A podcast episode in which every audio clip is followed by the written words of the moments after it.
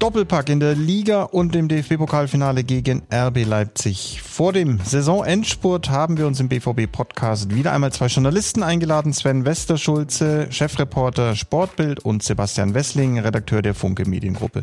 Gesprochen haben wir über natürlich die letzten Spiele des BVB und welches Ende die Saison für den BVB nehmen könnte aus Sicht der beiden Fachleute, die soziale Kraft des Fußballs und ihre Wünsche für die Zeit nach der Pandemie. Mein Name ist Daniel Stolpe und unterstützt hat mich in diesem Podcast Sascha Fligge. Viel Spaß beim Zuhören. Ihr hört den BVB-Podcast, präsentiert von 1 und 1. Mach mich hoch! So, so, so. so. 1 zu 0 für Köln! Wir haben grandios Saison gespielt. Schön, dass ihr beide hier seid. Ähm, zur Beruhigung aller, die uns zuhören. Wir sitzen draußen, quasi im Garten des BVB-Trainingsgeländes in Dortmund-Brakel und äh, schauen auf den Löwenzahn, damit wir uns alle auch ja nicht anstecken. Ähm, was insbesondere jetzt auf der Zielgeraden der Saison natürlich ganz, ganz bitter wäre, weil wir die Saison noch zu einem guten Ende führen möchten. Ihr beiden, wenn ihr zurückschaut auf die nun zweite Saison inmitten der Corona-Pandemie, was nehmt ihr mit und was sind eure Hoffnungen für das nächste Spieljahr? Beginnen wir vielleicht mal bei Sven Westerschulz. Was nehme ich mit? Du hast das Wort Hoffnung gerade schon einmal kurz formuliert. Vor allem die Hoffnung, dass wir in der kommenden Saison wieder Spiele vor Zuschauern sehen werden. Hoffentlich nicht erst in der Rückrunde, sondern im Idealfall schon mit Beginn der neuen Saison. Ich glaube, man hat schon gemerkt, wie viel die Fans ausmachen, was ja speziell bei Borussia Dortmund, ähm, Sebastian und ich, wir sehen, genauso wie ihr die Spiele ja regelmäßig vor mehr als 80.000 Zuschauern, äh, nicht nur eine enorme Wucht, glaube ich, für die Mannschaft bietet, sondern vor allem eben auch jede Menge Entertainment, Spaß und vor allem diesen, ja, wie soll ich es beschreiben? Faktor, dieses, dieses Merkmal, was einfach den Fußball auch ausmacht, diese Emotionen, diese Leidenschaft und all das, worüber man später dann eben spricht. Und das finde ich ist in den vergangenen anderthalb Jahren deutlich zu kurz gekommen und ich will gar nicht anfangen, mich daran zu gewöhnen. Zwischenzeitlich hatte man so ein bisschen mal das Gefühl, man müsste sich dran gewöhnen oder man hätte sich dran gewöhnt, aber wenn man dann Bilder gesehen hat, wie zum Beispiel vor knapp zwei Wochen in Holland, äh, als es dieses Pilotprojekt gab mit äh, Zuschauern im Stadion, als man das Ligapokalfinale in England gesehen hat mit Zuschauern im Stadion, da hat man schon gemerkt, also was selbst kleine Anzahl, eine kleine Anzahl von Fans ausmacht. Und das ist etwas, was ich äh, sehr, sehr, sehr bald wieder hoffe, in der Bundesliga zu sehen, im deutschen Fußball zu sehen. Hätte mich gefreut, wenn wir da vielleicht tatsächlich auch die Gelegenheit gehabt hätten, so ein Pilotprojekt hier in Deutschland beim Pokalfinale auf die Beine zu stellen, wo der BVB ja mit vertreten ist. Und deswegen ähm, will ich jetzt gar nicht zu sehr quasi an die schlechten Momente in den letzten anderthalb Jahren denken, sondern glaube einfach, dass sich jeder danach sehnt und da geht es uns Journalisten, glaube ich, nicht viel anders als allen Fußballfans. Ja, da kann ich mich nahtlos anschließen. Also Natürlich ist die ganz große Hoffnung, dass wir wieder Zuschauer im Stadion haben, weil das einfach ohne ist das großer Mist. Und ich habe zu meiner großen Überraschung auch festgestellt, wie sehr das auch am Anfang meine Arbeit und, und meine Haltung, mit der ich auf der Tribüne saß, verändert hat. Ähm, als wir damals das erste Geisterspiel, das jetzt schon eine ganze Weile her, gegen Schalke hatten, ähm, da habe ich gemerkt, wie sehr, also wir, wir müssen ja immer so als, als Hintergrund, wir müssen ja ähm, Texte oft auch schon mit Schluss für fertig haben und das ist, ist ein sehr angespanntes Arbeiten und dann nimmt man auch immer sehr viel so von Zuschauerreaktionen auf. Man, man tippt, dann guckt man hoch, wenn was passiert und so. Und das war natürlich, auch das war für die Arbeit komplett weg. Und ich habe ge selber gemerkt, dass diese, diese Spannung, die normalerweise bei, so, bei so einem Pflichtspiel da ist, dass sie mir anfangs komplett gefehlt hat. Ähm, und von daher das ist vielleicht die kleinste Sorge, aber das wollte ich so mal als, als, als Anekdote von mir einstreuen. Ich bin ja so privilegiert, dass ich bei den Spielen dabei sein darf und weiß das auch zu schätzen, aber natürlich ist es ohne Zuschauer Mist. Ich würde mir sehr wünschen, dass, dass wir wieder Zuschauer haben und wenn ich das noch ganz kurz einschieben darf, mir haben auch in dieser Saison äh, einige Vereine sehr leid getan, ähm, abseits vom ganz großen Fußball. Wenn ich zum Beispiel sehe, Rot-Weiß Essen, was sie für eine tolle Pokalsaison gespielt haben, komplett ohne Zuschauer, was da den Leuten entgangen ist und was auch diesem Club entgangen ist. Oder auch Holstein Kiel, die ja jetzt bis ins Halbfinale gekommen sind, auch ohne Zuschauer. Das, für die ist das wirklich bitter, ganz abseits davon, dass es natürlich auch für jeden BVB-Fan und für den BVB nicht nur, aber auch monetär sehr, sehr bitter ist. Mhm. Sven, du hast gerade das Thema Heimspiele angesprochen. Jetzt ähm, mit Blick auf die Heimbilanzen äh, der Bundesligisten und überhaupt der Clubs in Europa muss man feststellen, dass die nicht mehr so positiv sind, wie sie mal waren. Dieser Faktor Heimspiel, der kommt nicht mehr so zum Tragen, wie es war, als Zuschauer in den Stadien waren. Glaubst du, dass das beim BVB, ähm, wo es auch so ist, ähm, eine ganz besondere Rolle spielt, aufgrund der Südtribüne, aufgrund der, der, der, des Massen- und Mengenphänomens, das dahinter steckt? Ich kann es leider vom Platz aus natürlich nicht beurteilen, weil ich nicht da unten stehe und diese 25.000 im Rücken merke.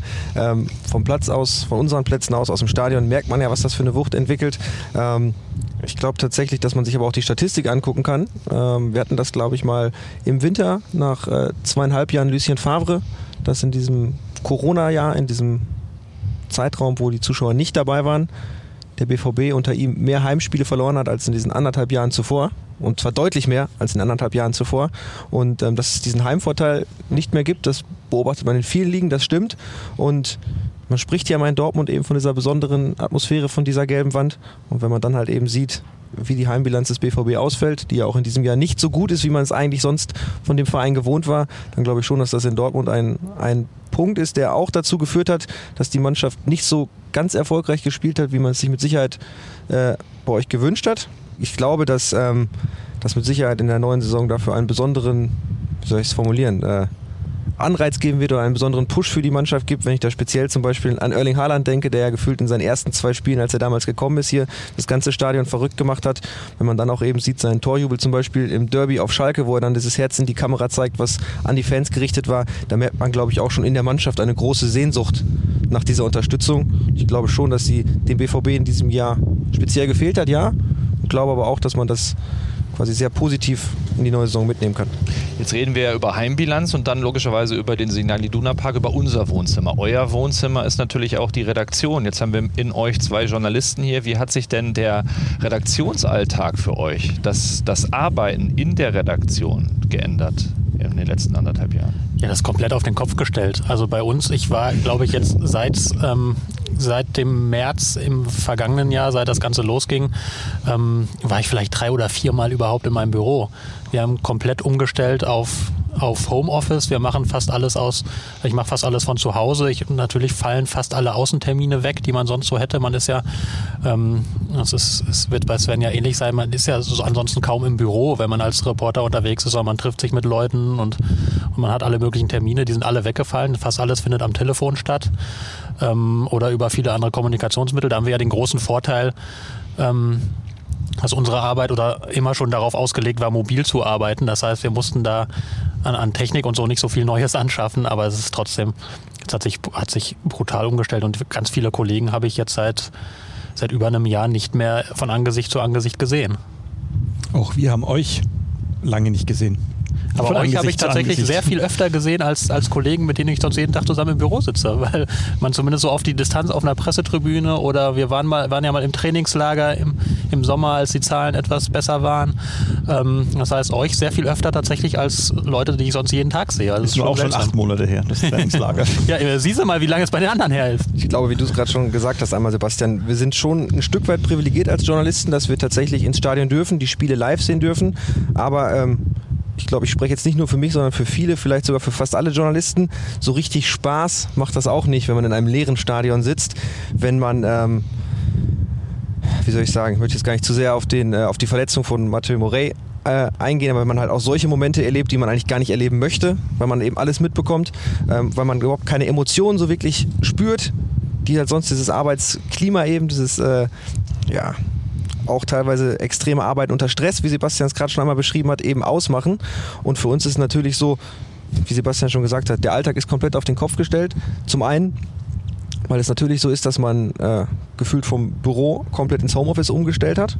Und zum anderen auch, weil auch wenn man immer noch mitbekommt, die Journalisten sind im Stadion, ja, es für uns ja auch so ist, dass wir einen Großteil unserer Arbeit, und der geht ja weit über nur diese 90 Minuten in der Woche äh, Fußball verfolgen und dazu berichten aktuell hinaus, dass es, wie ihr auch wisst, sehr, sehr schwierig ist, noch persönliche Termine wahrzunehmen, dass es keine Chance mehr gibt oder nur schwierig ist, äh, Spieler, Verantwortliche persönlich zu treffen aufgrund der Corona-Situation, aufgrund der Hygienekonzepte, die ja wie soll ich sagen, sehr, sehr gut greifen, aber auch, glaube ich, nur, weil sich die Vereine wirklich sehr, sehr, sehr darum bemühen, diese auch einzuhalten. Und das merken wir ja dann zum Leidwesen unserer Arbeit manchmal auch, aber es zeigt sich ja auch tatsächlich, dass sie wirken.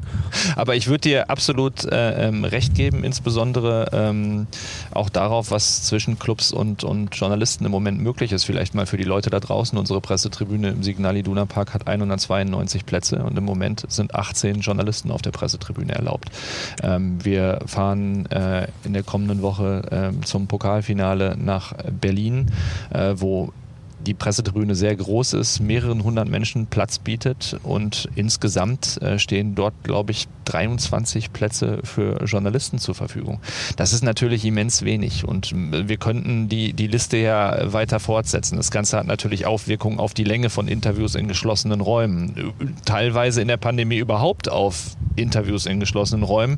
Du hast das Trainingslager, Sebastian, eben angesprochen. Da hatten wir sehr viel Glück mit dem Wetter und konnten wirklich alles draußen machen, komplett. In den Jahren davor war natürlich ganz viel auch drin in den äh, ja, Konferenzräumen. Das ist, das ist ja alles nicht mehr möglich und da glaub, bleibt, glaube ich, zwischen Journalisten und Clubs viel, viel auf der Strecke. Ja, es fällt auch sehr viel Interaktion mit den Spielern für uns weg. Also wir haben ja auch nach dem Spiel normalerweise immer die Chance in der sogenannten Mixzone eben unten in den Stadionkatakomben, ähm, wo die Spieler dann alle vom Platz runter in die Kabine rein müssen. Da kommen sie an uns vorbei und äh, wenn sie gut gelaunt sind, reden sie auch mit uns.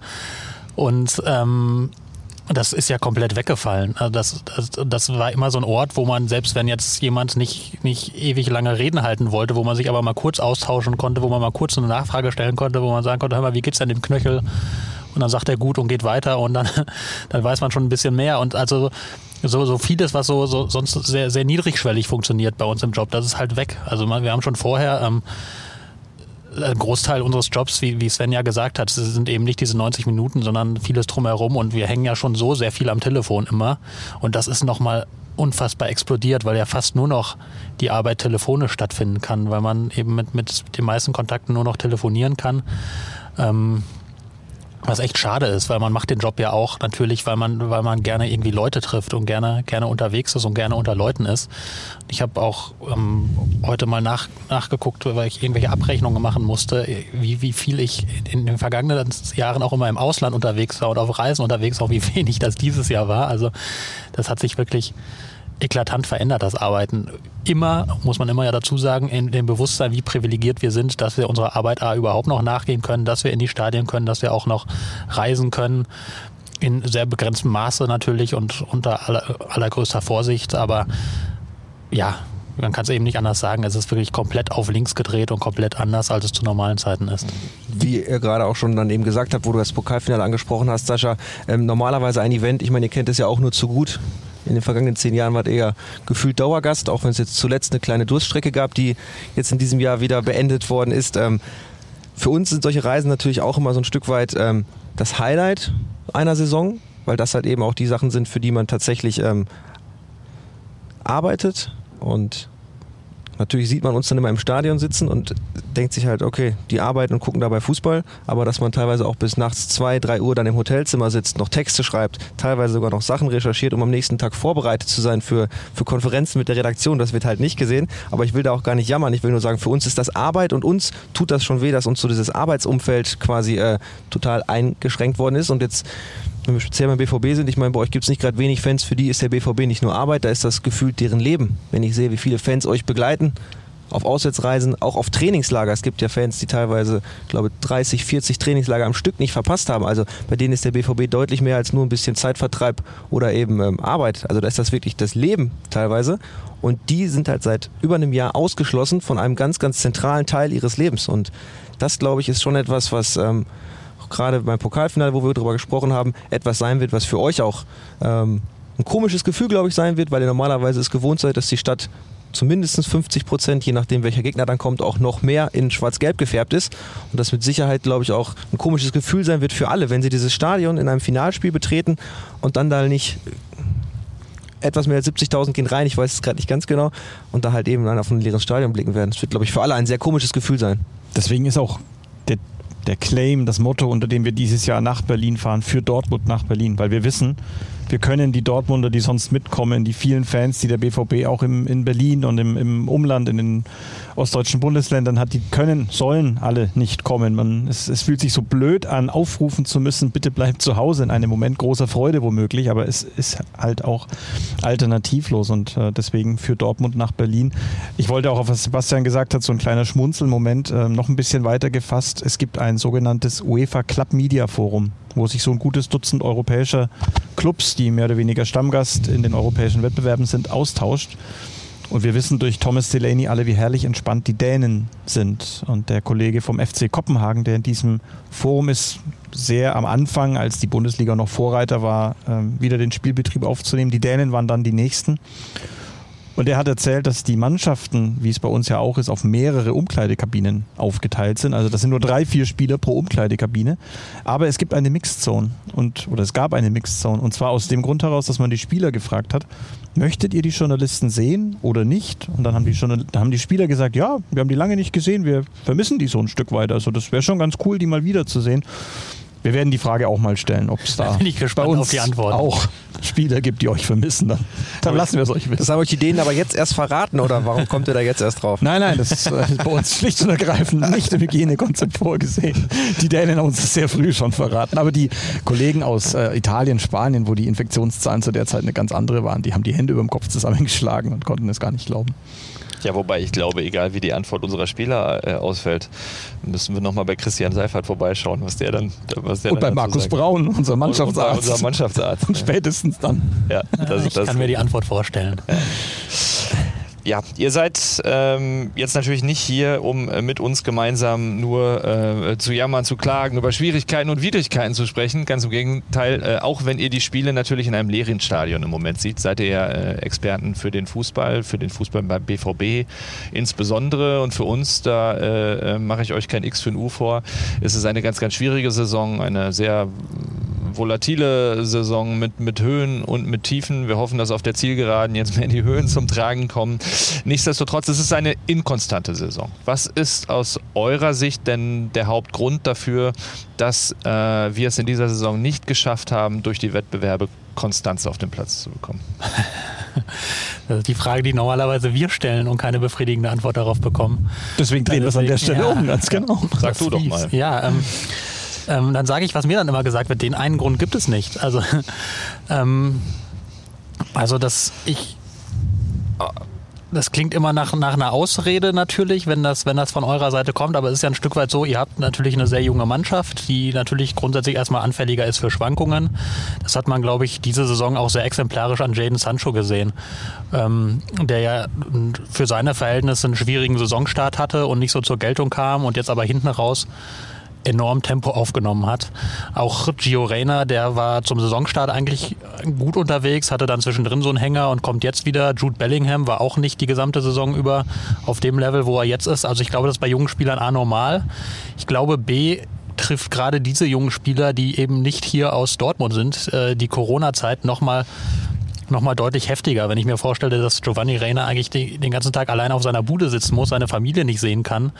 Ähm, ähnlich war es ja bei, bei Jaden Sancho auch. Der konnte einfach dann, der konnte nicht nach England, seine Familie konnte aus England nicht hierhin. Das ist ja überhaupt nicht leicht für die Jungs. Also das ist, glaube ich, schon einfach ein Grund, dass dann, dass dann so Leistungen auch mal schwanken. Ähm, dann kam zum Beispiel Marco Reus, kam aus einer langen Verletzung, ähm, wo, wo er ähm, in den letzten Jahren man immer gedacht hat, das spielt bei dem gar keine Rolle. Der kam immer aus Verletzung und war sofort bei 100 Prozent. Dieses Mal nicht, was ja irgendwie auch menschlich ist. Das kam eben auch noch dazu. Und ähm, dann hast du natürlich in einigen Spielen fehlendes Matchglück. Ähm, und dann hast du aber auch ähm, ich will jetzt keine Generalkritik aufmachen, du hast einfach Spieler jetzt in dieser Saison, die, die sind unter der Form, die man sich von ihnen versprochen hat. Ähm, ich will jetzt ohne, ohne ihn komplett zu zerlegen, weil ich ihn als Mensch und als Spieler sehr schätze, aber zum Beispiel Julian Brandt wird, wird auch selbst von dieser Saison mehr erwartet haben, als, als er jetzt auf, in dieser Saison gezeigt hat. Das ist ein, ein Beispiel, es gibt, gibt sicher auch andere. Ähm, und dann ähm, sage ich jetzt doch mal das, das, das böse, böse M-Wort mit der, mit der Mentalität, wobei ich auch gar nicht weiß, ob Mentalität das richtige Wort ist, aber dass, ähm, dass die Mannschaft es nicht geschafft hat, äh, ihre Leistung auf hohem Niveau zu verstetigen, hat in einigen Spielen, glaube ich, auch einfach daran gelegen, dass man es nicht geschafft hat, das Potenzial, was man hat, auf den Platz zu bringen. Und ich glaube, das ist auch eine, eine Form der Qualität, die manche Spieler vielleicht altersbedingt noch nicht haben, die manche Spieler vielleicht nie bekommen werden, die aber andere Mannschaften, die über andere finanzielle Ressourcen vielleicht verfügen, ähm, konstanter bringen können. Also eine, eine Spitzenmannschaft, die, die sichere Spieler ohne Rücksicht auf Verluste und Geld zusammenkaufen kann, da hat man dann viele solcher Spieler drin, die eben auch es verstehen, alle drei Tage auf höchstem Level zu performen. Was ich glaube, was auch einfach eine, genau, ein Talent ist. Also genauso wie es, wie es nicht jedem gegeben ist, 100 Mal am Stück den Ball hochzuhalten, ist es vielleicht auch nicht jedem gegeben, immer auf dem Punkt komplett da zu sein. Und das ist, glaube ich, sind so ganz viele Faktoren, die ich da zusammenführen würde. Und man sieht jetzt, ich habe sehr, sehr lange und sehr viel geredet, aber so die eine griffige Antwort, die habe ich auch nicht gefunden. Vielleicht weiß der Sven sie ja. Ich glaube auch, wenn es die eine Antwort oder den einen Grund dafür gäbe, dann hätte es mit Sicherheit bei euch schon Leute gegeben, die den gefunden hätten und das Ganze abgestellt hätten, weil gerade das Stichwort inkonstant, was du ja gesagt hast, Sascha, das trifft es, glaube ich, ganz gut. Das sieht man ja, wenn man sich euren Saisonvorlauf anguckt. Ähm, trifft genau das, was die Mannschaft macht. Ich denke an zwei gute Spiele gegen Manchester City, wo man ihr vorher gar nicht zugetraut hätte, 180 Minuten gegen die wahrscheinlich gerade beste Mannschaft Europas auf Augenhöhe zu sein und nach drei Halbzeiten von vieren sogar im äh, Halbfinale zu stehen. Ich glaube, dass ähm, die Trainerfrage da in dieser Saison eine ganz zentrale Rolle spielt, weil ich glaube, Lucien Favre vor der Saison nicht mehr der Wunschtrainer von Borussia Dortmund war, sondern eher als Wackeltrainer in die Saison gegangen ist, weil er mit auslaufendem Vertrag in die Saison gegangen ist, weil sich auch schon in den vergangenen anderthalb Jahren, also selbst in dem Jahr, wo ihr sehr, sehr gute Chancen auf die Meisterschaft hattet bis zum letzten Spieltag, immer wieder so Kritik an Lucien Favre ähm, laut breit gemacht hat, die eigentlich seitdem nie wieder kleiner geworden ist, immer ein bisschen größer geworden ist. Und ähm, ich auch einfach glaube, dass eine Mannschaft sowas mitbekommt. Also eine Mannschaft merkt, ob ein Trainer gestärkt ist oder ob ein Trainer angeschossen ist. Ähm, und das große Plus, was Lucien Favre eigentlich über zwei Jahre immer hatte, sprich die Mannschaft hinter sich zu haben, das hatte er am Ende auch nicht mehr. Und das muss ja auch Gründe geben dafür, dass sich auch eine Mannschaft ein Stück weit vom Trainer entfernt. Ich nenne jetzt einfach nur mal ein Beispiel mit dem, mit dem Torwartwechsel in der Hinrunde, wo Roman Bürki, nachdem er angeschlagen war und der Länderspielpause wieder fit war, plötzlich aber in Hoffenheim dann auf der Bank saß und selbst überrascht war, warum ihr dann ein Thema hattet, was sich quasi zwei, drei Wochen durch die BVB, durch die BVB-Berichterstattung äh, zieht. Ihr gewinnt ein Derby gegen Schalke, ich glaube 3-0 war es im Hinspiel und keiner redet über einen Derby-Sieg, sondern wir reden halt nur über ein Torwartthema, was eigentlich völlig zweit- oder drittrangig ist, weil es halt keine klare Aussagen dazu gibt. Ich glaube auch, dass es intern keine klare Aussagen weder zu dem einen noch zu dem anderen Torwart dazu gab. Und sowas sind halt Themen, die eine Mannschaft, glaube ich, schon ein Stück weit verunsichern. Und wenn wir dann gerade von der Torwartposition sprechen, dann ist das schon was auch, glaube ich, was eine Mannschaft merkt, ob sie einen starken Rückhalt oder ob sie einen äh, verunsicherten Rückhalt hat.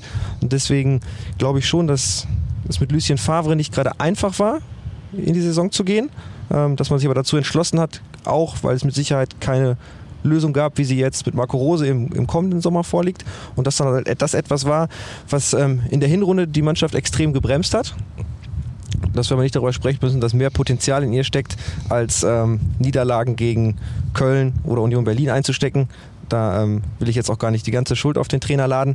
Ähm, ich sehe es aber ähnlich wie, wie Sebastian es schon gesagt hat, dass da auch viele Spiele einfach nicht am Leistungsniveau waren. Und da glaube ich halt aber, wie gesagt, das liegt nicht nur an den Spielern, sondern eben auch an der Führung. Und da bin ich sehr gespannt, wie es nächste Saison mit Marco Rose aussehen wird, weil ich halt glaube, dass Marco Rose genau das mitbringt als Trainertyp, was diese Mannschaft braucht. Ob wir jetzt über Mentalität, über Widerstandsfähigkeit oder was auch immer, vielleicht ist es auch einfach die Bindung zum Club, zu der Region haben. Ähm, da glaube ich, dass Marco Rose jemand ist, der das vermitteln kann.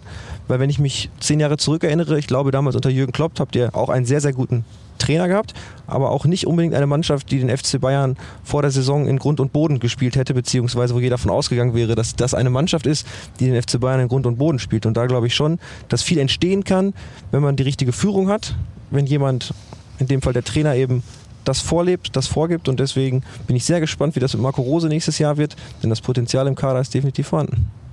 Wobei ich, und nicht nur, weil es meine Aufgabe ist, sondern aus voller Überzeugung an dieser Stelle auch meine Lanze für Lucien Favre, den ihr beide ja auch sehr gut kennt, äh, äh brechen möchte. Ähm, zum einen, weil es ein absoluter Fußballfachmann ist, aber zum anderen, und ich glaube, in der Hinsicht würdet ihr mich sogar äh, bestätigen, ähm, weil es jemand ist, dessen Auftritte im Rahmen einer Pressekonferenz man nicht unbedingt mit dem vergleichen kann, äh, was man an persönlichem Austausch äh, mit ihm hat oder haben kann. Das ist ein ganz, ganz feiner Kerl, äh, jemand, der auch im, im, in Sommerferien, in der Sommerpause noch, noch anruft und fragt, wie es den Kindern geht. Ähm, äh, wirklich äh, sehr integer, ähm, sehr ehrlich, ähm, der hier auch am Ende Großes geleistet hat und einmal knapp die Meisterschaft, ich glaube zwei Punkte Monate waren es vor zwei Jahren, äh, ähm, ganz am Ende, ähm, der, der, da wirklich eine Menge geleistet hat äh, für diesen Club und sich auch immer sehr identifiziert hat. Aber äh, ähm, zur Wahrheit gehört auch, ich habe vor einigen Wochen mir mal die Bundesliga-Tabelle angeguckt, die Top 5, Top 6 und habe mir mal angeschaut, wie lange die Trainer äh, eine Verweilzeit haben bei den jeweiligen Clubs. Da war ehrlich gesagt so ziemlich alles äh, neu. Ich glaube, diese Zeiten wie unter Jürgen Klopp, dass jemand sieben, acht Jahre da ist, die gibt es nicht mehr so häufig. Das ist mir an der Stelle noch mal ganz kurz dann wichtig, einmal eben einzuwenden. Das war jetzt überhaupt nichts, was irgendwie einen persönlichen Kontakt oder Umgang mit Lucien Favre jetzt gerade ähm, widerspiegeln sollte in dem, was ich gesagt habe, weil wir haben ihn tatsächlich auch abseits von Pressekonferenzen kennengelernt. Einen sehr netten, immer höflichen Menschen. Ich erinnere mich gerne noch an die erste USA-Tour unter Lucien Favre, wo wir äh, im Hotel saßen und ich mit einem Kollegen zusammen äh, eine Pommes gegessen habe und er dem Kollegen doch äh, darauf hinwies, dass die Pommes viel zu fettig seien. Oh, Sie müssen da aufpassen. Genau. Ihr Bauch.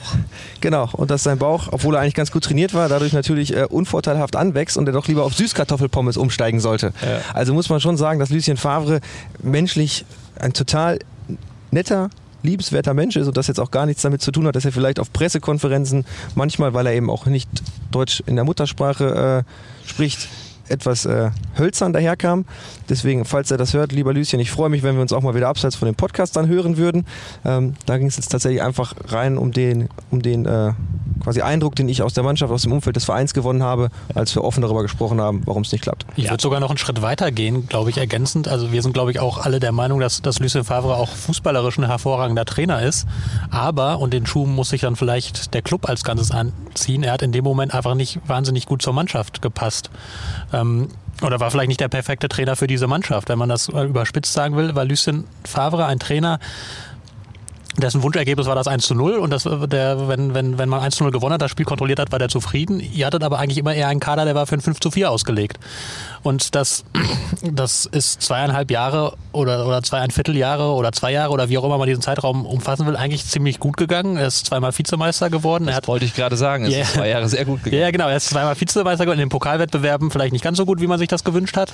Vor allem im DFB-Pokal. Aber grundsätzlich hat er ja eigentlich immer das, das erreicht, was er hätte erreichen müssen.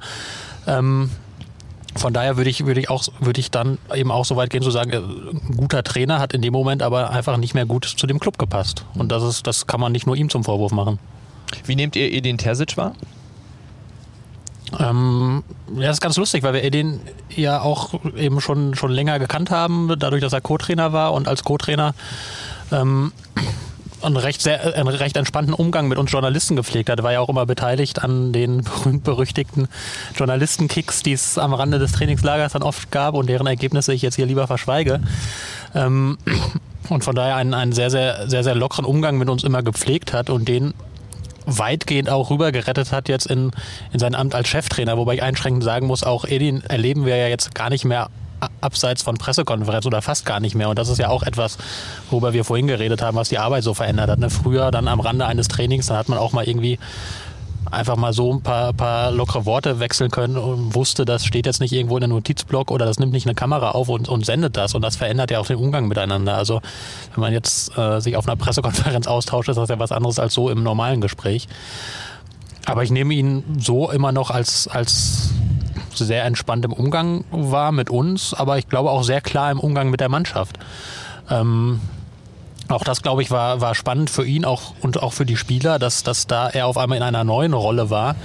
Haben, glaube ich, auch, oder nach allem, was ich mitbekommen habe, auch der eine oder andere Spieler vielleicht ein, zwei Ansprachen mehr gebraucht, um zu merken, dass jetzt die Rolle von Edin auch eine andere ist und er ihm jetzt als Cheftrainer gegenübersteht und nicht mehr als, als der lockere Co. Ähm, ja, er musste sich da auch reinfinden, glaube ich. Das ist ja logisch, wenn man, wenn man jetzt noch nie Cheftrainer war und tritt aber nach außen, finde ich, sehr überzeugend auf und auch gegenüber der Mannschaft ja sehr überzeugend. Die kommt jetzt, kommt jetzt dann auch in den Schwung, den man sich früher erhofft hätte, glaube ich, weil also Punkte, rein punktetechnisch äh, ist es unter ihm, glaube ich, stand jetzt nicht besser gelaufen als unter Lucien Favre. Man ist da ungefähr, genau, ist er ungefähr pari, was Tore angeht, glaube ich sogar ein paar Tore weniger geschossen, dafür auch ein paar weniger kassiert. Ähm, so, aber die, die, die Art und Weise, wie die Mannschaft auftritt, das kommt jetzt, glaube ich, nach und nach dem, dem näher, was er gerne hätte. Also ich glaube, es ist noch lange nicht so, wie er sich das idealerweise vorstellt, ist noch nicht so, so aktiv, wie er es gerne hätte. Es ist immer noch Stück abwartender vermutlich, aber es ist ja auch schwer aus so einer Mannschaft rauszubekommen ohne Vorbereitung, die einfach zwei Jahre lang anderes gewohnt war. Aber ja, unterm Strich ähm, für ein Abschlusszeugnis, das würde, würde jetzt wäre so eine klassische Antwort, die ich bekommen würde, wenn ich einen, einen eurer Leute fragen würde, für ein Abschlusszeugnis ist es noch zu früh. da muss man noch die letzten Spiele abwarten, weil der, der Arbeitsauftrag, der ihm mitgegeben worden war am Anfang, war ja auch ganz klar formuliert. Das hat Michael Zorc ja immer wieder gesagt. Wir erwarten den Einzug in die Champions League. Und natürlich wird er am Ende auch ein Stück weit daran gemessen werden ich glaube, eine Qualität muss man Edin Terzic auf jeden Fall äh, zugute halten und das ist, dass er in Pressekonferenzen oder auch in Field-Interviews ähm, genauso wenig verrät, wie es Lucien Favre getan hat, das Ganze aber deutlich eleganter verpacken kann. Und das sage ich jetzt nicht nur aus Journalistensicht, sondern ich habe auch viele Freunde, die äh, große BVB-Fans sind und die relativ viel verfolgen, was auch über die 90 Minuten hinaus passiert. Ähm, das kann er auf jeden Fall muss aber auch gleichzeitig sagen, ich habe großen Respekt vor Edin Terzic, dass er quasi von heute auf morgen diesen Schritt vom Co-Trainer zum Cheftrainer geschafft hat, bei einer Mannschaft, die ja schon mit Stars gespickt ist, mit Spielern, die teilweise im Champions League-Finale standen, die deutsche Meisterschaften gewonnen haben und die halt seit Jahren auf höchstem Niveau performen. Und das ist, glaube ich, wirklich gar nicht so einfach, weil Edin eben auch, ist ja kein Geheimnis, eher so dieser Kumpeltyp war aus dem Trainerstab vorher, um Lucien Favre und Manny Steves und derjenige war, der eher dann immer ein offenes Ohr für die Spieler hatte und auf dieser Buddy-Ebene dahergekommen ist und dann plötzlich die Ansagen zu machen und auch diese Akzeptanz von den Spielern zu bekommen, das ist, glaube ich, gar nicht so einfach. Und ich glaube auch, dass Edin sich das in den ersten Wochen ein Stück weit nochmal erarbeiten musste. Gab ja auch gerade da ähm, in den Spielen die ersten, die er übernommen hat. Ich erinnere mich an Union Berlin, wo ihr vor, vor Weihnachten noch 2-1 verloren habt. Äh, quasi dann auch immer wieder Ansagen, die man von außen gehört hat, weil die Spieler nicht das gemacht haben, was er sich eigentlich gewünscht hat. Und wenn man das jetzt äh, über die vergangenen fünf Monate, vier Monate in diesem Jahr, den fünften fangen wir gerade erst an, in diesem Jahr beurteilt, dann muss man unterm Strich sagen, wir reden beim Fußball häufig vom Ergebnissport. Wenn Borussia Dortmund tatsächlich die Champions League erreicht, den DFB-Pokal gewinnt und nebenbei auch das Champions League Viertelfinale erreicht hat, was unter Lucien Favre in den vergangenen zwei Jahren und davor unter Peter Bosch und Peter Stöger auch nicht der Fall war, erreicht hat, dann glaube ich, dass es für Borussia Dortmund keine schlechte Saison ist, wenngleich der Verein sich in seinem Selbstverständnis, glaube ich, wenn er schon nicht Meister wird, eher auf Platz 2 als auf Platz 4 sieht. Das wäre genau meine Frage gewesen. Die Stichworte sind ja alle gefallen. Also die Champions League ist angeklungen und du hast die Spiele gegen Manchester City angesprochen, Sven. Ähm, das DFB-Pokalfinale und steht jetzt so ein nicht Leipziger allerlei, sondern Leipziger Doppelpack äh, bevor, zweimal. Das ist ja auch eine ungewöhnliche Konstellation, innerhalb von fünf, sechs Tagen sich in der Liga zu treffen und dann im Pokalfinale gleich nochmal. Du hast jetzt deine Wertung quasi schon ein Stück weit vorweggenommen. Ähm, Sebastian, wie siehst du es? Was wo steht der BVB? Vor ein paar Wochen wären wir froh gewesen, überhaupt in Schlagdistanz zu sein. Nach der Niederlage gegen Frankfurt sah es nicht gut aus. Wo siehst du die Mannschaft jetzt und was ist so deine Prognose für den Endspurt? Du kannst auch gerne mit einem Star, Star Wars Imperator-Bild äh, arbeiten. ich denke noch über das, das Leipziger Allerlei-Bild nach. ähm, wo sehe ich die? Ja, du hast es ja richtig gesagt. Also nach dem Spiel gegen Frankfurt, das jetzt vier Wochen, glaube ich, her ist. Ähm, Zeit vergeht zu schnell. Ich da, da hätte ja kaum noch jemand Geld darauf gesetzt, dass der BVB die Champions League erreicht. Dafür war, waren eigentlich Frankfurt und Wolfsburg zu konstant und Dortmund zu inkonstant. Und das hat sich, hat sich ja auf, auf geradezu absurde Weise gedreht. Also wenn man, wenn man sieht, wie schnell neun Punkte auf Wolfsburg und sechs auf Frankfurt gut gemacht wurden, jetzt könnte ich, könnte ich lange, lange über Ausgangslagen reden. Ich stelle einfach mal zwei Thesen in den Raum. Ich sage, ähm, wenn man alle drei Spiele gewinnt, dann erreicht man auf jeden Fall mindestens Platz vier. Ich glaube aber nicht, dass, dass der BVB neun Punkte aus diesen Spielen holen wird. Was das dann am Ende bedeutet, ähm, das traue ich mich noch nicht vorher zu sagen. Das weiß ich auch nicht, aber es wird auf jeden Fall ein sehr enges Höschen. Ich rede übrigens lieber mit dir über Ausgangslagen als über Ausgangssperren. Das als weiteren du hast aber, du hast aber einen Lauf jetzt. Donnerwetter.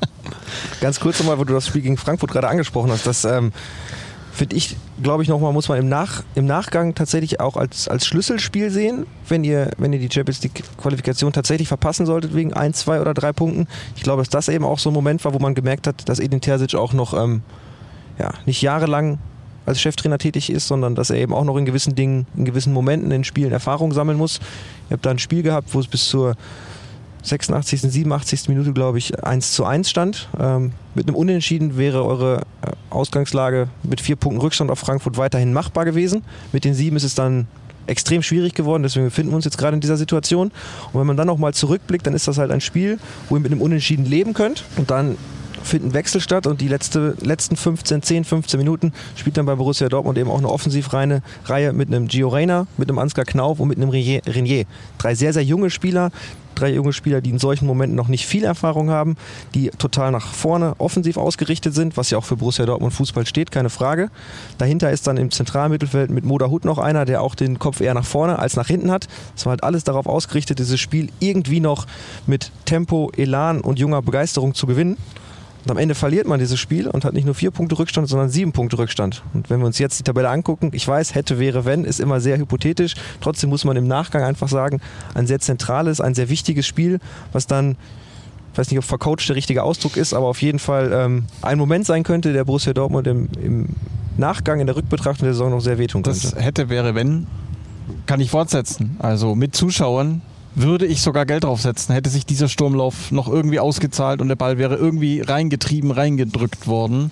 Und so bist du halt, du hast es jetzt nicht ausgesprochen, ein Stück weit ins Verderben gerannt. Aber der Trainer hat ja gesehen, dass keine Zuschauer im Stadion waren. Natürlich. Ähm, und du weißt aber auch, äh, du weißt es hinterher eben immer besser. In Stuttgart bringst du dann plötzlich Ansgar Knauf und der schießt das Siegtor. Also hinterher sind wir schlauer und äh, dass beim BVB auf die Jugend gesetzt wird und dass man dann eben auch sich nicht scheut, den 18, 19, 20-Jährigen zu bringen oft genug geht's gut. Ich würde es selbstkritisch anders sehen, ehrlich gesagt, Sven. Ähm, Frankfurt war ein wildes Spiel, das nicht wild hätte sein müssen äh, nach der ersten Halbzeit. Und ähm, dass wir dann verloren haben, das genauso gut, das wisst ihr auch, hätte andersrum ausgehen können. Ich sehe da eher Spiele und die Liste würde sich wahrscheinlich länger fortsetzen lassen, wie zu Hause gegen Köln, in Augsburg. Ehrlich gesagt sogar das Spiel in Leverkusen, das du nie und nimmer äh, abgeben darfst. Ähm, wo wir einfach Punkte liegen gelassen haben, völlig unnötigerweise. Äh, gegen Frankfurt war es am Ende, äh, ich, ich sage jetzt mal, eine offene Schlacht. Kannst du gewinnen, kannst du verlieren. Äh, wir haben es verloren. Ähm, ich glaube, das äh, ist an anderer Strecke liegen geblieben, was wir da an Punkten eingebüßt haben. Aber das ist, glaube ich, so eine, eine Kritik, die, die, die ich an, an der Mannschaft, wie sie derzeit ist, grundsätzlich üben würde. Das ist, glaube ich, so, ein, so eine Konstante, die sich über all diese Spiele zieht, die, die verloren wurden. Da fand ich, war oft der Grund, dass einfach der Gegner es geschafft hat, sein Spiel durchzubringen. Also Frankfurt, das ist ein ideales Beispiel. Die wollen ja genau dieses Spiel, dieses wilde Spiel. Und da gab es immer mal wieder andere Spiele, wo ähm, wo man sich ja wünschen würde von einer Mannschaft, die wirklich gut besetzt ist, wie, wie es eure nun mal ist und die einen gepflegten Ball spielen kann, dass sie dann mit einem Selbstverständnis auftritt, dass sie dieses Spiel auch durchbringt und dass sie es gegen Frankfurt auch schafft, das Spiel zu beruhigen, vielleicht um ein bisschen mehr Ballbesitz einzustreuen und selbst wenn es am Ende dann ähm, also natürlich, natürlich ist es immer leicht gesagt, aber dafür hat man ja die Qualität im Kader, dass es der Anspruch sein muss, das eigene Spiel durchzubringen. Und das ist einfach an zu vielen Stellen nicht gelungen. Äh, über Gründe kann man wieder diskutieren, aber das ist für mich so ein, ein, ein wirklich Haupt, Bestandteil dieser, dieser komischen Saison, dass man es in zu wenig Spielen geschafft hat, so die eigene Identität, die eigene Spielweise gegenüber dem Gegner durchzusetzen. So ein Fall von sowas kommt von sowas, habe ich das Gefühl. Ich glaube, wenn du ganz äh, einen guten Start erwischst, von Anfang an irgendwo auf Platz 1, 2, 3 stehst und mit dem Selbstverständnis spielst, die Dinge laufen. Nur wenn du ein, zweimal auch zu Hause verloren hast, was der Gegner einfach auch nicht gewohnt war in der Vergangenheit. Er ist nach Dortmund gekommen und wusste, ah, könnte heute wehtun. Und wenn du ein, zwei Spiele hast, wo es gegen dich läuft, dann kommen die Gegner und sagen, hier geht was und treten natürlich auch ganz anders auf. Und all das hoffen wir ja. Und das ist ja das, was ich zu ganz zu Beginn nochmal sagen möchte, als wir über die Zuschauer und ihre Wirkung gesprochen haben. Es ist ja fast schon tröstlich, dass das, was wir seit Jahren und ich mit meiner internationalen Kommunikation in aller Welt erzähle, wie wichtig die Fans sind, wie besonders die Stimmung im Signal Iduna Park ist, dass das eben nicht nur Verkaufsgerede ist, sondern dass da offensichtlich auch was dran ist. Ja, das schließt jetzt auch so ein bisschen der Kreis, was du gerade eben gesagt hast, als wir über die Spiele gesprochen haben. Es gibt nicht den einen Grund, warum es bei Borussia Dortmund in dieser Saison nicht funktioniert hat. Es gibt dann das Spiel gegen Frankfurt, was ich gerade benannt habe, in einem direkten Duell, wo du gerade den FC Köln angesprochen hast. Da muss ich auch sagen, gegen eine fußballerisch so limitierte, schwache Mannschaft einen Punkt zu holen von sechs, das ist eigentlich, also verstehe ich auch immer noch nicht. Aber ne, da, da, sprechen wir halt wieder genau über das, wo wir gerade versucht haben, am Anfang so ein bisschen das Problem zu greifen und das ist halt einfach schwierig. Und ich bin sehr gespannt, wie es mit einem neuen Trainer ist, weil jetzt habt ihr endlich einen Trainer, der ein ausgesprochener Wunschtrainer ist, für den 5 Millionen Ablöse gezahlt worden ist, was vor acht Wochen noch extrem viel klang, ist mittlerweile eigentlich schon Ähm, Schnäppchen klingt immer so blöd, wenn man über Millionen spricht, aber im, im, im Bundesliga-Business, im Trainer-Business, in- bei dem, was sich in den vergangenen Wochen entwickelt hat, ja schon wirklich ein günstiger Kurs für einen Trainer eines Top-Vereins, das muss man so sagen. Ähm, weil Julian Nagelsmann kostet ja weit mehr als 20 Millionen, das ist jetzt, glaube ich, auch kein, kein Geheimnis mehr. Und deswegen bin ich sehr gespannt, wie der Einfluss eben von Marco Rose auf diese Mannschaft sein wird weil ich ihm durchaus zutraue, wie gesagt, das Potenzial, was in dem Kader unbestritten schlummert, zu wecken. Und wenn Borussia Dortmund im nächsten Jahr richtig erfolgreich sein will, dann glaube ich, muss aber auch die Clubführung mitspielen und dann muss Erling Haaland um jeden Preis im Sommer bleiben. Jetzt schließt sich natürlich so ein bisschen der Kreis. Ja? Ähm, wir reden über die Zielgerade der Bundesliga-Saison. Es stehen noch äh, drei Spiele in der Liga aus, noch das Pokalfinale. Mich würde jetzt mal interessieren, wie ihr das Ganze tippt. Wo schneiden wir oder wie, bestreiten wir die Spiele in der Bundesliga? Vielleicht habt ihr da einen Tipp äh, auf Lager. Ich habe es ja gerade schon versucht, aber es hat offenbar noch an nicht gereicht. denken. Ähm, du möchtest für jedes der drei Spiele einen Tipp haben. Du hast ja oder? gerade gesagt, neun Punkte traust du uns nicht zu, auch wenn du glaubst, neun Punkte äh, würden am Ende reichen, um Platz vier zu belegen. Ich hatte gehofft, dass ich damit billig aus der Affäre komme. Komm, wenn Lothar Matthäus sowas in Bild kann, kann Sebastian Wessling das auch im BVB-Podcast. Ja, der ist Rekordnationalspieler. Ich bin ja noch nicht mal Rekordjournalist. Wir tippen jetzt die Saison zu Ende. Boah. Ähm, Was bei uns langweilig wäre, ja, weil wir natürlich ja, ja, auch mal 4-0, 4-0, 4-0, 4-0. An den 4-0 dürft ihr nicht, ne? Äh, 4-0, 0-4 geht nicht, ne? Genau. Ähm, ja, dann äh, fangen wir doch mal an. Ich glaube, dass es jetzt gegen Leipzig äh, einen Sieg geben wird. Ich glaube, dass das, das mache ich den Oma-Tipp 2 zu 1. Ähm, soll ich jetzt alle Spiele durch und dann kommt ihr, oder was? Ja klar, wer oder? richtig liegt, kriegt natürlich eine gute Flasche Wein am Ende. Ja, das weiß ich, dass ich die nicht kriegen werde. Ich bin ein schlechter Tipper. Also, 2-1 gegen Leipzig, also Pokal ja auch Werden schon. die BVB-Fans jetzt hoffen, dass du gegen den BVB Ganz genau. tippst? Also hau deine, hau deine vier Punkte nur raus. Nein, also ich, ich glaube, gegen Leipzig gibt es einen 2 zu 1 Sieg. Ähm, in der Liga, im Pokal, glaube ich, geht es in die Verlängerung. Und dann, ja doch, den holt ihr auch. Ähm, auch gegen Mainz gibt es, gegen Mainz traue ich, ja, wie sag ich, das ist ein 2 zu 0. Und dann glaube ich aber gibt es am letzten Spieltag gegen Leverkusen ein 1 zu 1. Was ja ein heftiges Spiel würde, weil da die beiden dicken Kumpel aufeinandertreffen. Hannes Wolf und Edin Terzic. Die Ja. hinterher noch gemeinsam in Urlaub fahren wollen. Und das ist das letzte Spiel von Sven Bender. Und Lukas Piszek. Korrekt. Stimmt. Sven, the stage is yours. Ich habe ja gerade schon versucht, mir ein paar Gedanken zu machen, während Sebastian ja quasi in der Pole Position äh, stand. Ähm, ich glaube tatsächlich auch, dass ihr das Ligaspiel gegen Leipzig gewinnt, weil das halt die Spiele sind, bei der eure Mannschaft in der Regel äh, performt. Ähm, bin allerdings gespannt, ob das auch ohne Erling Haaland gelingt, weil sollte der ausfallen, wird es mit Sicherheit äh, schwierig. Dass er gegen Leipzig gerne Tore schießt, das hat er in den Spielen bislang unter Beweis gestellt. Aber ich sage, dass, dass ihr dieses Spiel gewinnt. Ähm, gegen Mainz glaube ich tatsächlich, so doof es klingt, typisch BVB-like. Das wird, glaube ich, aus meiner Sicht der schwerste Brocken noch. Ähm, könnte mir eher vorstellen, dass ihr da Punkte liegen lasst. Da würde ich dann eher auf ein 2 zu 2 tippen. Gerade auch, weil es dann nach dem DFB-Pokalfinale ist.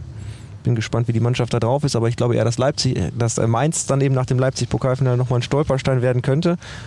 Und das letzte Spiel gegen Leverkusen, da mache ich mir ehrlich gesagt wenig Gedanken, weil Leverkusen eigentlich in wichtigen Spielen nie da ist. Und für die geht es ja auch noch ein bisschen was. Deswegen glaube ich, dass ihr das auch gewinnt. Und würde tippen, dass ihr mit sieben Punkten die Champions League noch schafft.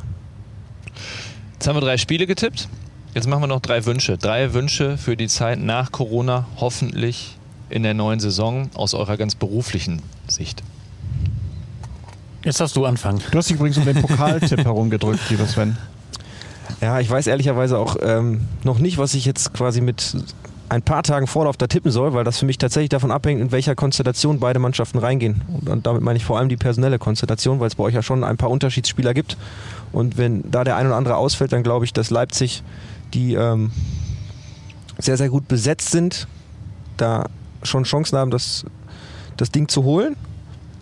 Wenn ihr allerdings in Bestbesetzung antreten könnt, sprich alle Stars an Bord habt, bis auf die Langzeitverletzten neben ne, Axel Witzel und Co., dann sehe ich den BVB zumindest in Favoritenrolle. Gut, jetzt zu den Hoffnungen und Wünschen. Ich nochmal? Ich geh- lass dich dir diesmal gerne den Vortritt und denk noch selber ein bisschen nach. Ähm, ja, also was ich mir wünsche, ist tatsächlich, dass ähm, der Fußball wieder diese Faszination ausmacht in der neuen Spielzeit, wenn wir jetzt tatsächlich größtenteils beruflich bleiben, dass der Fußball wieder diese Faszination ausmacht, die ja eigentlich ähm, seit Jahren, seit Jahrzehnten, nicht nur für uns Journalisten, sondern für jeden, der ein bisschen was für Fußball übrig hat, ähm, bedeutet. Damit einhergehend, ohne dass das jetzt schon der zweite Wunsch ist, aber damit einhergehend eben auch die Rückkehr der Fans, weil ich glaube, dass das ein ganz, ganz elementares äh, Puzzleteil ist, dass wir wieder diese Faszination am Fußball äh, erfinden, äh, wiederfinden, nicht erfinden oder neu erfinden. Ähm, der zweite Wunsch ist, dass ähm, ehrlicherweise nicht nur sämtliche Verantwortliche und Spieler, sondern eben auch alle Fans hoffentlich sehr, sehr ähm, gut und gesund durch den Sommer kommen. Im Idealfall aus gesundheitlicher Sicht, nicht aus sportlicher Sicht schnell geimpft werden, sodass wir ein Stück weit mehr ähm, Sicherheit wieder haben, dass wir mit Gelassenheit und Freude ins Stadion gehen können und nicht mit Angst. Und dann wünsche ich mir noch als drittes ein Exklusivinterview mit Erling Haaland. Komm. Nee, das wäre jetzt. Wenn das so wäre, dann würdest du jetzt schon sagen, dass er bleibt. Das wäre super. Also das wird wahrscheinlich die BVB sagen. Haben wir dir ja schon gesagt. Das wird die, du glaubst die es noch nicht. ja, holt dir nochmal kurz Hans-Joachim Watzke oder Michael Zorg in den Podcast. Zu gegebener Zeit. Ich glaube, mit einem von den beiden haben wir beide gestern schon zusammengesessen. Der hat nichts anderes gesagt. Ja, wir gucken, was durch die Autorisierung geht. das stimmt.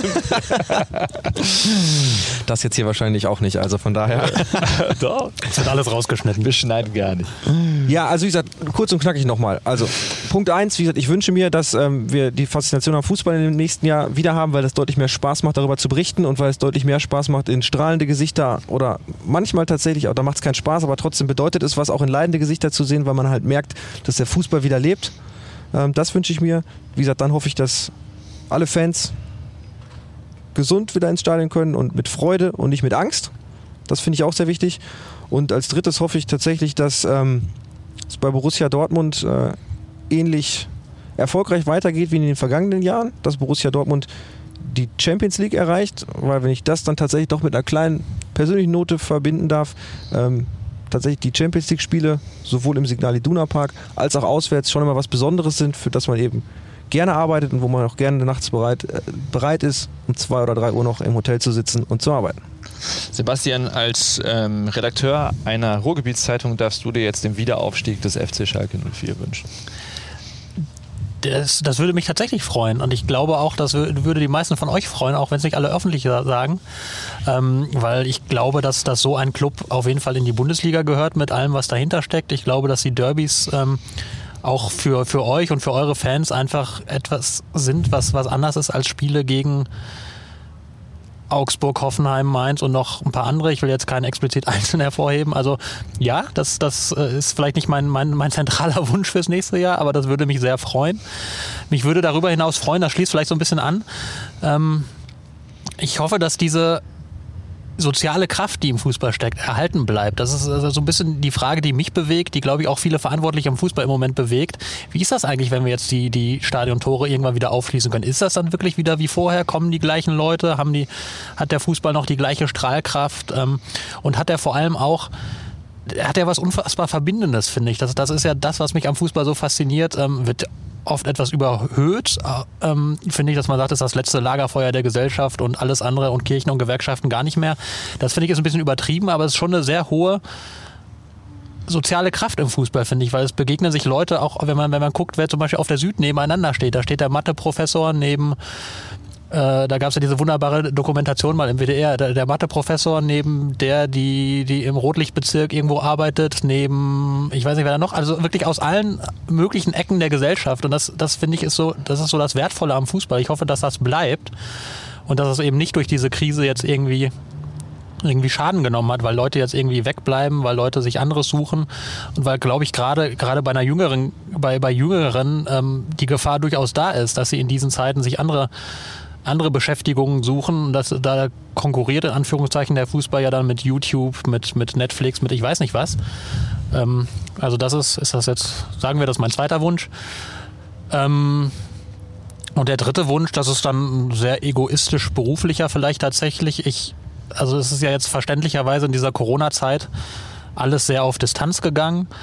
Ähm, logischerweise, die Clubs mussten sich, mussten sich sehr abschotten und, und alle, alle Beteiligten mussten sich sehr abschotten. Und als Journalist wünsche ich mir natürlich, und den kann ich ja jetzt hier auch direkt bei euch hinterlegen, den Wunsch, dass das, wenn wir dann wieder Normalität haben, wenn diese Pandemie tatsächlich besiegt ist, und damit meine ich nicht Zahlen irgendwie bei 80, 70, was ja jetzt einige schon feiern, sondern wirklich die Pandemie besiegt ist, alle geimpft sind und wir sicher sind, dass es dann natürlich auch auf vielen Ebenen wieder zurückgedreht wird und dass es für uns Journalisten ähm, wieder einfacher wird, logischerweise Kontakte aufzubauen und natürlich auch für die Fans, dass sie dann auch wieder näher an die Vereine können, dass sie öffentliche Trainings erleben können und so weiter und so fort, dass diese, dass, dass die dass der Fußball nicht den Weg geht, wie er beispielsweise in England gegangen ist, wo die Vereine ja sehr, sehr abgeschottet sind und diese, diese Nähe, die glaube ich auch ein Charakteristikum der gesamten Bundesliga ist, dass die wieder hergestellt wird. Ich finde auch, wenn ich das ganz kurz noch ergänzen darf, wenn wir jetzt nicht nur über das BVB-Umfeld sprechen und unsere Arbeit hier, ähm, gerade das äh, mit der sozialen Kraft auch erwähnt hast, ich glaube, dass es auch ganz, ganz wichtig ist für den Fußball von der Basis auf, also von Grund auf, dass auch die ganzen Amateurligen, die jetzt auch seit über einem Jahr mehr oder weniger ausgesetzt sind mit oh, ja. kleinen Ausnahmen in kleinen Kreisen, dass es äh, da gelingt, ein vernünftiges Konzept zu erstellen. Ähm, ich weiß, dass es beim DFB auch gerade andere Probleme gibt, aber ich glaube trotzdem, dass die Kraft des Fußballs, der Verbände und auch da der Verantwortlichen wichtig ist, um all diesen ich glaube, da reden wir schon fast von Millionen Leuten ne? oder mehreren hunderttausend auf jeden Fall Amateursportlern, nicht nur im Fußball, aber wenn wir jetzt gerade mal dabei sind, ne?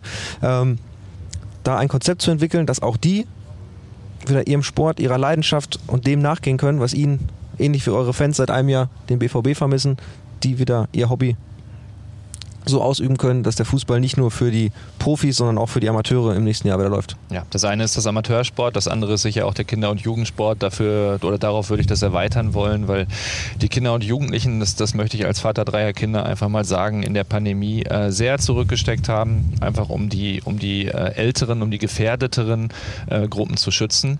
Äh, und jedenfalls bislang und, und nur zum Teil erklärlich bekommen sie da relativ wenig zurück. Und da würde ich mir schon wünschen, dass wir auch Konzepte finden, finden, wie Kinder und Jugendliche ähm, einfach sich wieder bewegen können äh, und die soziale Kraft des Fußballs spüren können und auch äh, aus ihr Kapital schlagen können. Denn es geht ja nicht nur um den Sport, es geht ja auch darum, äh, dass man einfach als Mensch äh, eine Entwicklung durchmacht in so einem Verein. Und in ganz äh, vielen äh, Fällen ist es auch so, dass der, der Verein, das Vereinsleben für die Kinder leider fast wichtiger ist als die Familie. Und das sollten wir, das sollten wir ähm, alle nicht vergessen an der Stelle.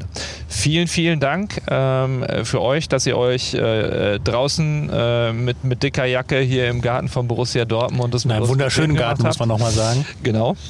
Ähm, war sehr interessant, wir werden noch Stunden reden können, machen das sicher an, an anderer Stelle äh, nach der Pandemie auch nochmal intensiver und äh, euch allen da draußen vielen Dank fürs Zuhören. Danke. Dankeschön. Bleibt gesund. Danke auch. Das war schon wieder. Hat's euch gefallen? Dann abonniert doch unseren Podcast bei dieser, Spotify, Apple oder Google und schickt uns eure Kommentare an podcast.bvb.de. Danke und bis bald.